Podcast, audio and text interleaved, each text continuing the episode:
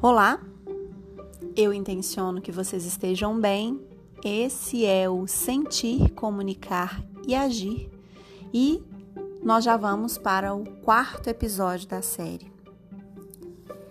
Hoje eu escolhi falar sobre uma temática que hum, quanto mais eu estudo, mais eu leio, mais eu aprendo, mais eu percebo a complexidade que é e é a comunicação não violenta.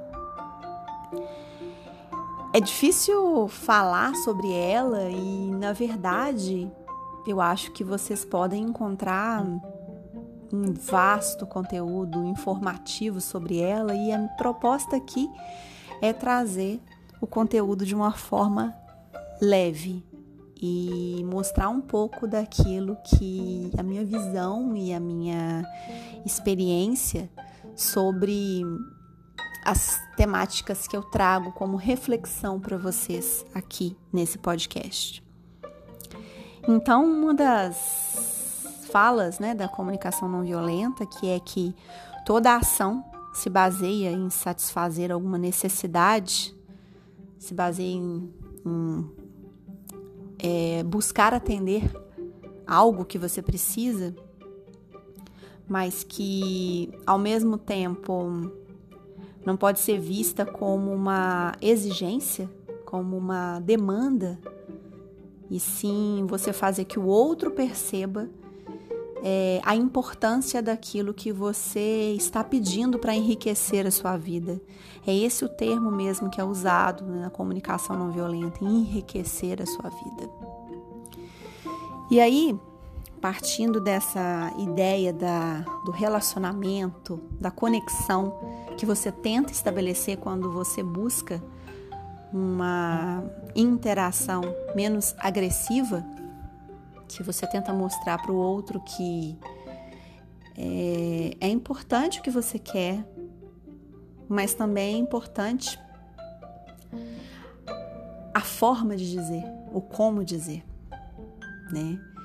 E acho que esse tipo de comunicação ele traz muito a ideia da suspensão do julgamento, que a gente fala muito no teoria U, que é você se desprender de preconceitos, você se desprender de ideias preconcebidas e perceber que a busca por aplicar uma comunicação mais genuína, mais amorosa, mais atenciosa e que faça essa real conexão com o outro, ela parte muito de um estado de presença.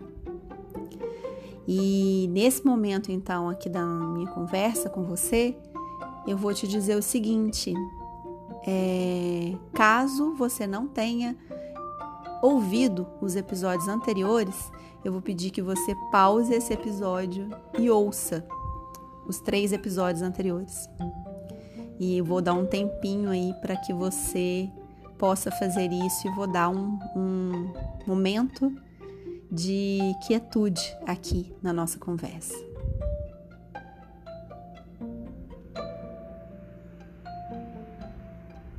E sabe o que?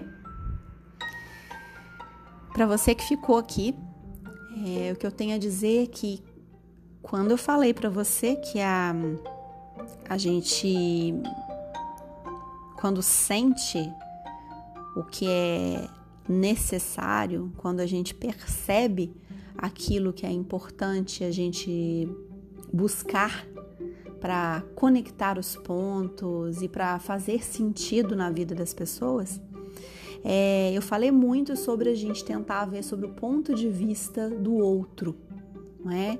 E de se colocar como um observador da, dessa, desse momento, né? Desse, desse, desse acontecimento ou dessa situação que a gente queira se distanciar para a gente ter maior clareza sobre ela e sobre como agir. É, e aí, nesse momento, o que eu tenho a dizer a você é que quando você, como observador, começa a ver esse sistema né, que você está inserido de um ponto de vista profundamente diferente, você começa a perceber que esse ponto de vista inclui você como parte desse sistema. Então, não é algo que está lá fora. Não é mais o que eles estão fazendo, o que esse pessoal tem feito, mas algo que vem mais interno ainda. Veja o que nós estamos fazendo por nós. Então, quando nós tentamos estabelecer essa comunicação genuína, essa comunicação é, com mais conexão, com mais presença, a gente percebe que essa empatia ela requer mesmo um esforço. E parte desse esforço é sim olhar sem preconceito. É tentar olhar as situações, senti-las e fazer reflexão sobre elas antes de comunicar e antes de agir. É dar esse respiro, essa pausa. E como são importantes as pausas, como são importantes os silêncios. Os silêncios também comunicam. Os silêncios também são respostas. E como uma, um convite, né, até para o seu fim de semana, para o início da sua semana, eu faço aí a, a, a última reflexão partindo de um trecho de um livro da Brené Brown que é sobre a coragem para liderar. E ela diz assim: os líderes precisam dedicar uma quantidade razoável de tempo para lidar com medos e sentimentos, ou vão desperdiçar uma quantidade exorbitante de tempo tentando gerenciar comportamentos ineficientes e improdutivos. Então, esse é um convite para você liderar não apenas com ousadia, mas também com o seu coração.